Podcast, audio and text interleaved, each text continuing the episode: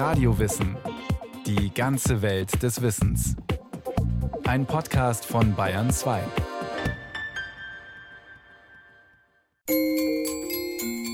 Einmal im Jahr lebten wir in den Sternen. Zwar gab es noch keine Astronauten und noch keinen Krieg der Sterne, aber dafür wuchsen die Sterne als Eisblumen an den Fenstern und fielen in Milliarden Schneeflocken vom Himmel. Mit unstillbarem Appetit haben wir im Advent Sterne aus dem goldenen Steig gestochen und als himmlisches Gebäck heimlich vorgekostet. Im Spektrum aller Farben verzauberten uns die gemalten, geklebten und ausgeschnittenen Sterne, die einen neuen Weltraum bildeten, wenn sie in den Tannenzweigen hingen, in Kleidern und Haaren hafteten und unsichtbare Sphärenmusik verbreiteten. Einmal im Jahr wurden wir zu Astrologen. Wir verstanden den Logos, die Sprache der Astra, der Sterne, die in unsere Augen und Herzen gefallen waren. Für uns gab es kein Problem, dem Stern von Bethlehem zu folgen, den wir selber vor uns hertrugen.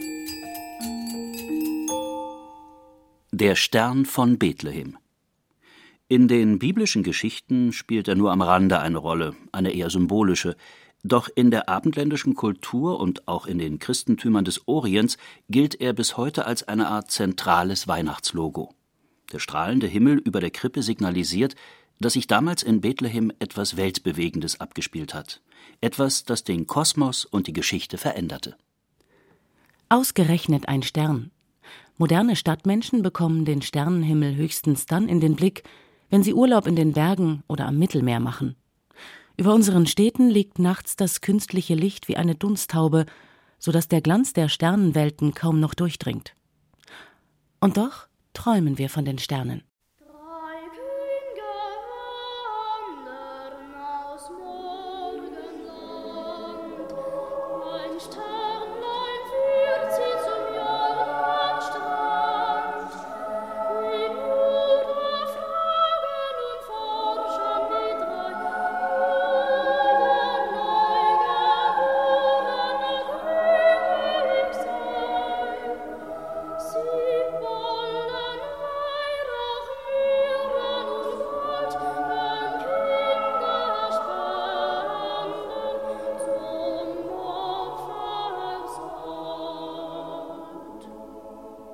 Beim Evangelisten Matthäus führt ein solcher strahlender Stern die Weisen aus dem Morgenland nach Bethlehem.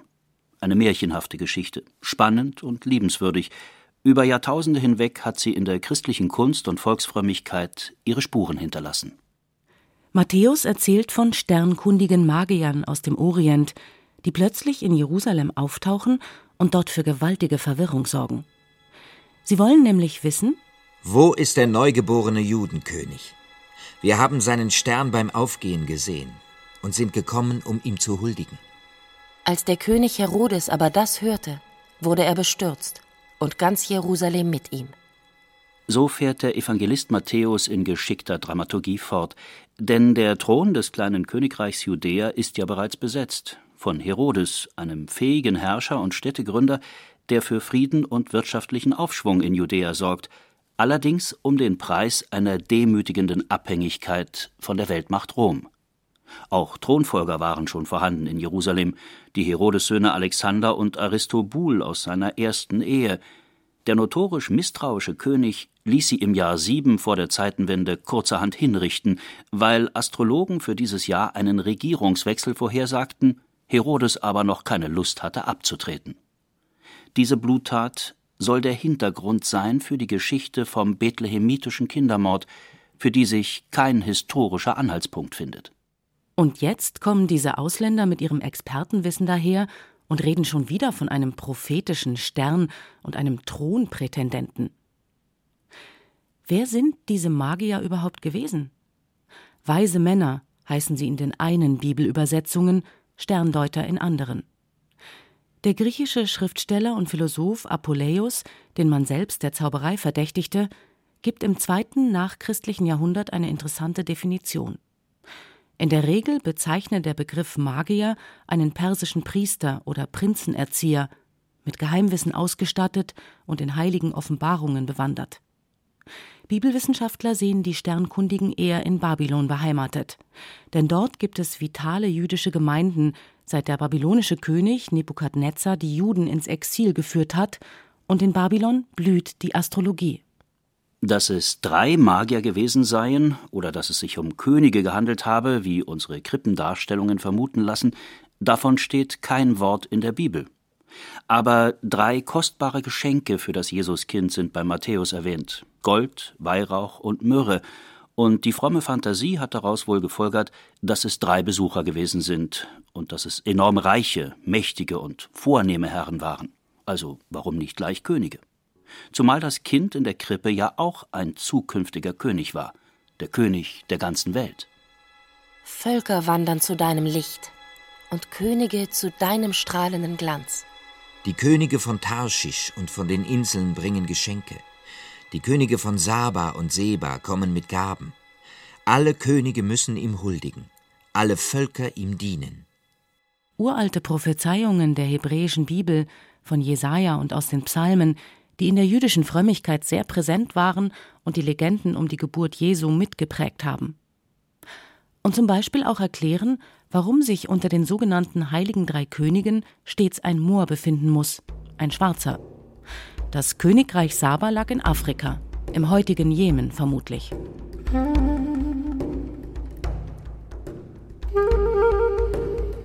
In der Bibel sind sie nur liebenswerte Randfiguren, die Magier auf ihrer sehnsüchtigen Suche nach dem Christuskind. Aber die Könige, zu denen sie in einer langen Tradition geworden sind, wandern heute noch in den ersten Januartagen durch Dörfer und Städte, in farbenprächtige Gewänder gekleidet, Kronen aus Goldpapier auf dem Kopf. Es sind meist die katholischen Ministranten, die von Haus zu Haus ziehen, Lieder singen, ein Segensgebet sprechen und dafür Geld bekommen, das in der Regel für Missions- und Entwicklungsprojekte in der Dritten Welt verwendet wird. Millionenbeträge, mit denen sich Ernährungsprogramme, ärztliche Versorgung, Förderprogramme für Straßen- und Flüchtlingskinder finanzieren lassen. Es ist die weltweit größte Hilfsaktion von Kindern für Kinder. Aber zurück zum biblischen Bericht des Matthäus. Der listige König Herodes bestärkt die Magier scheinbar in ihrem Bestreben, den neugeborenen Judenkönig zu finden. Sie sollen genau nach dem Kind forschen, heißt es hier, und Herodes Nachricht geben, damit auch ich hingehe und ihm huldige. Tatsächlich führt sie der Stern, den sie in ihrer orientalischen Heimat beim Aufgehen gesehen haben, zum Jesuskind nach Bethlehem. Sie huldigen ihm und bringen ihre mitgebrachten Schätze dar. Und natürlich durchkreuzt Gott den heimtückischen Plan des Herodes. Im Traum erhalten die Sterndeuter die Weisung, nicht mehr nach Jerusalem zu gehen, sondern einen anderen Weg für ihre Rückreise zu wählen. Eine Geschichte prallvoll von Spannung und Abenteuer, leider aber auch höchst unwahrscheinlich und voller Widersprüche. Schwer vorstellbar, dass ganz Jerusalem über die Kunde von einem neugeborenen Judenkönig erschrocken sein soll. Herodes, der Amtsinhaber, war wegen seines Paktierens mit den Römern verhasst und die Aussicht auf ein Ende seiner Herrschaft wird seine Untertanen eher entzückt haben. Höchst merkwürdig außerdem, dass er angeblich geduldig auf die Rückkehr der Magier wartete, statt ihnen unverzüglich Spione nachzuschicken. Was fällt noch auf bei Matthäus? Über das Entscheidende, nämlich die Geburt Jesu, verliert er kaum ein Wort. Die Herbergsuche von Maria und Josef, der armselige Stall draußen vor den Toren von Bethlehem, die neugierigen Hirten und die himmlischen Chöre der Engel. Das alles wird beim Evangelistenkollegen Lukas breit erzählt, bei dem wiederum die Episode mit den Magiern und dem Wunderstern völlig fehlt. Die Schlussfolgerung scheint klar. Ein historisches Ereignis, das der Geschichte zugrunde liegen könnte, ist nicht mehr greifbar. Aber darum geht es auch nicht. Die Wahrheit einer solchen Geschichte liege nicht in historischen Fakten, meint der Theologe und Psychotherapeut Eugen Drewermann, sondern viel tiefer. Alles, was göttlich ist, wohnt in unserem Innern, und anderswo lebt es gar nicht. Es ist nicht falsch, was die Schriftgelehrten der überkommenen Religion zu sagen haben. Ohne die Vision eines Sternes indessen bleiben all die Theologentraktate nichts weiter als totes, beschriebenes Papier.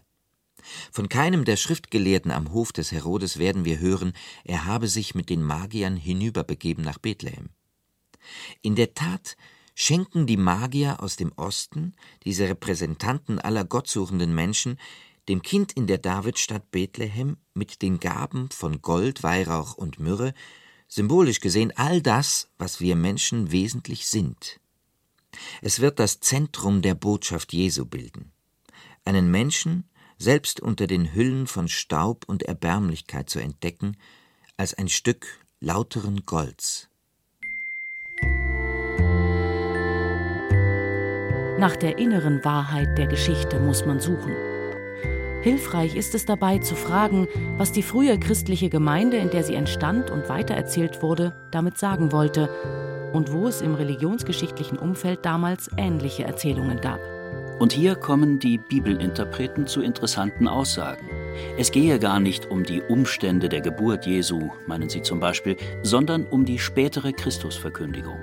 Schon das Kind in der Krippe soll als Friedenskönig und Erlöser geschildert werden.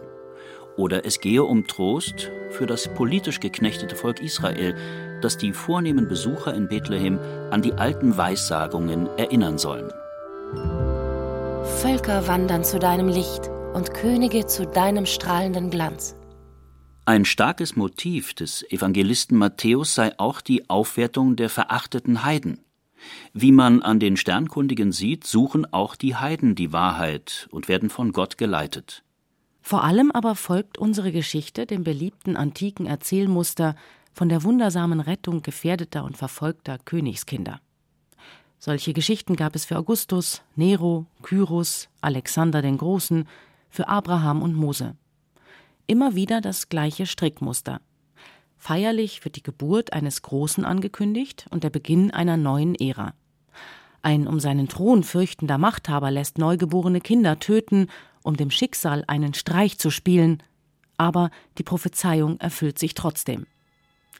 Der jüdische Schriftsteller Flavius Josephus gibt eine solche Geschichte über Mose wieder, wie sie im Volk erzählt wurde und auch in die Bibel Eingang fand.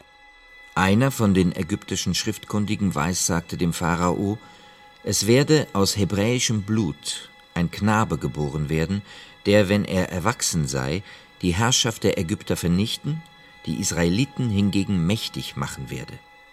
An Tugend werde er hervorragen. Durch diesen Spruch wurde der Pharao erschreckt, und er befahl, alle israelitischen Knaben gleich nach der Geburt in den Fluss zu werfen und zu töten. Natürlich wurde der kleine Mose gerettet. Die Geschichte im Matthäusevangelium klingt ganz ähnlich, und damit man sieht, dass es nicht nur um die Geburt eines Helden, sondern eines Königs geht, betont Matthäus die kniende Huldigung der Magier, was auch schon auf den Gottessohn und Christus hinweist, und er nimmt das Motiv des Sterns dazu. In der Antike war das ein sprechendes Symbol, um königliche Ansprüche anzuzeigen. Herrscher wie Cäsar, Alexander der Große, Herodes, bisweilen auch Götter tragen auf Bildern und Münzen einen Stern auf der Stirn oder es strahlt einer über ihrem Kopf.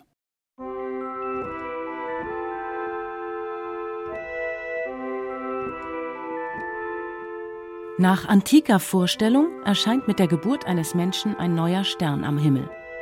Je bedeutender der ins Leben getretene Erdenbewohner, desto größer und heller sein Stern. Wenn der Mensch stirbt, erlischt auch sein Stern. Die frühchristlichen Schriftsteller haben solche Bilder im Hinterkopf, wenn sie die Geburt Jesu mit einem Stern von nie gesehener Helligkeit verknüpfen. Der Märtyrerbischof Ignatius von Antiochien im frühen zweiten Jahrhundert Wie wurde Christus der Welt geoffenbart? Ein Stern leuchtete am Himmel auf. Alle übrigen Sterne zusammen mit Sonne und Mond bildeten einen Reigen um diesen Stern. Er selbst aber übertraf an Glanz alle anderen. Viele dieser Theologen, aber auch Naturwissenschaftler späterer Jahrhunderte hielten den mit Jesu Geburt verbundenen Stern nicht einfach für ein schönes Symbol in der Bildersprache der Mythen, sondern für ein ganz reales Himmelsphänomen. Ein Komet mit leuchtendem Schweif sei damals über Palästina hinweggezogen, behauptete schon der zu schrägen Ansichten neigende Kirchenvater Origenes. Das kann kaum sein. Der berühmte Hallische Komet war um das Jahr 12 vor Christi Geburt zu sehen also zu früh für unsere Geschichte. Doch das stärkste Argument lautet, wäre damals tatsächlich ein weithin strahlender Komet am Himmel erschienen, dann hätte Herodes nicht heimlich die Magier nach dem Zeitpunkt seines Auftretens fragen müssen. Wenn überhaupt, so muss es sich um ein weniger spektakuläres Ereignis am Himmel gehandelt haben, das nur die Experten wahrnehmen und deuten konnten. Eine gewisse Plausibilität könnte lediglich die auffallende sogenannte große Konjunktion der Planeten Jupiter, Saturn und Mars im Sternbild Fische beanspruchen, die um das Jahr sieben oder sechs vor Christus dreimal nacheinander auftrat und erstmals von Johannes Kepler exakt berechnet wurde. Dreimal begegneten sich die Planeten. Saturn auf der äußersten Bahn um die Sonne laufend, Jupiter auf einer mittleren und die Erde auf der Innenbahn. Im Sportstadion ist ein Läufer auf der Innenbahn zwangsläufig schneller als sein Rivale auf der Außenbahn. So ist es auch am Himmel. Die Erde läuft schneller als Jupiter, und beide sind schneller als Saturn. Deshalb kommt es von Zeit zu Zeit zu Begegnungen, bei denen alle drei Planeten eine Zeit lang auf einer Linie mit Sonne und Mond stehen. Das hätte dann von der Erde aus so ausgesehen, als ob ein mächtig strahlender Stern stundenlang am Himmel stillstünde.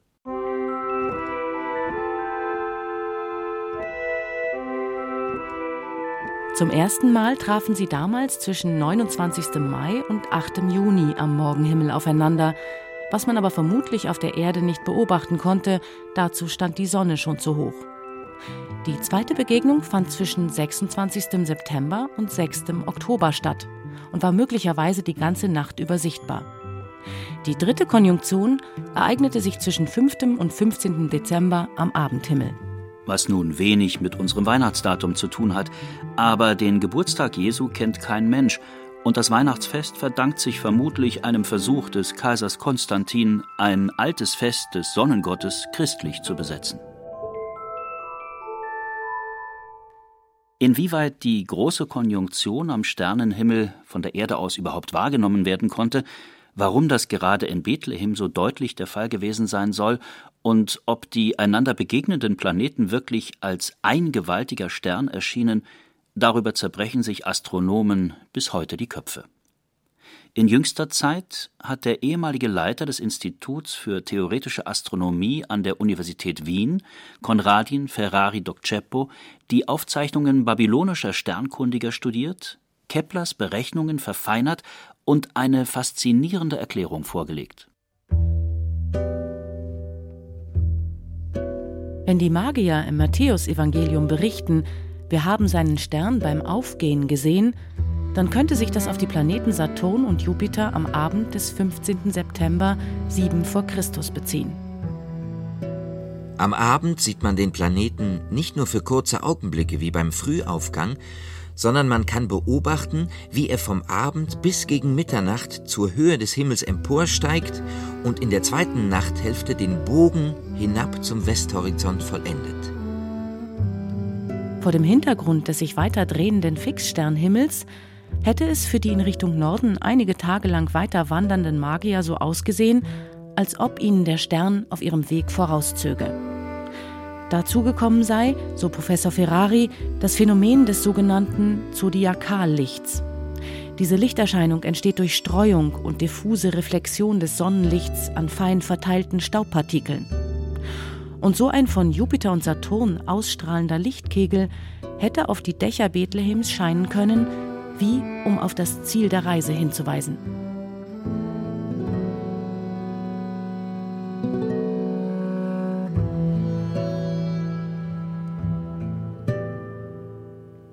Interessante Spekulationen. Es kann so gewesen sein oder auch nicht. Auch hier wieder ist der Symbolwert der einzelnen Erzählbestandteile wichtiger als die Frage, ob das alles wirklich so stattgefunden hat. Jupiter galt in der antiken Mythologie als Königsstern und als Attribut der höchsten Gottheit Babylons, Saturn hingegen als kosmischer Repräsentant des jüdischen Volkes. Das Sternbild Fische ordnete man den Ländern Syrien und Palästina zu, vielleicht weil sie in babylonischer Vorstellung am Meer lagen. Das Widderzeitalter wurde damals nach allgemeiner Überzeugung vom Fischezeitalter abgelöst, das Fischsymbol ist das älteste Erkennungszeichen der Christen gewesen. Jesus wird die hungrige Menge mit Broten und Fischen speisen. Das heißt, In dieser seltenen Planetenkonstellation liefen alle Hoffnungen einer verzweifelten Welt auf die Geburt des wahren Königs und Retters wie in einem Brennspiegel zusammen. Die Sternkundigen wussten, dass sich ein solches Himmelsphänomen zuletzt vor exakt 854 Jahren ereignet hatte und dass es sich frühestens in 854 Jahren wiederholen würde. Also stand ein Jahrtausendereignis bevor. Glückbringend, vor allem für Palästina. Was aber zu jener Zeit noch niemand ahnen konnte, die Zeichen am Himmel kündigten eine wahre Revolution auf der Erde an, eine Umwälzung aller gängigen Begriffe. Das schutzlose, in einem erbärmlichen Stall geborene, von Herodes verfolgte Sternenkind von Bethlehem stellt die bisher geltenden Vorstellungen von Macht und Herrschaft auf den Kopf. Herodes hat seine Soldaten und Waffenarsenale, aber über die Herzen und Hirne hat er keine Macht und am Ende bleibt ihm nur die Einsamkeit und die nagende Angst vor Rivalen und Aufständen. Der kleine König in seiner armseligen Krippe besitzt keine Bataillone und Trutzburgen, aber er hat die Macht der Liebe und Gott auf seiner Seite. Von nun an ist das Zeichen Gottes nicht mehr Pracht und Herrlichkeit und Erfolg, sondern das ungeschützte, offene Herz der Armen. Die Liebe wird das Sternenkind von Bethlehem ans Kreuz bringen, aber die Macht dieser Liebe überdauert den Tod. Kunst und Volksfrömmigkeit finden es ganz normal, dass hinter der Krippe das Kreuz steht.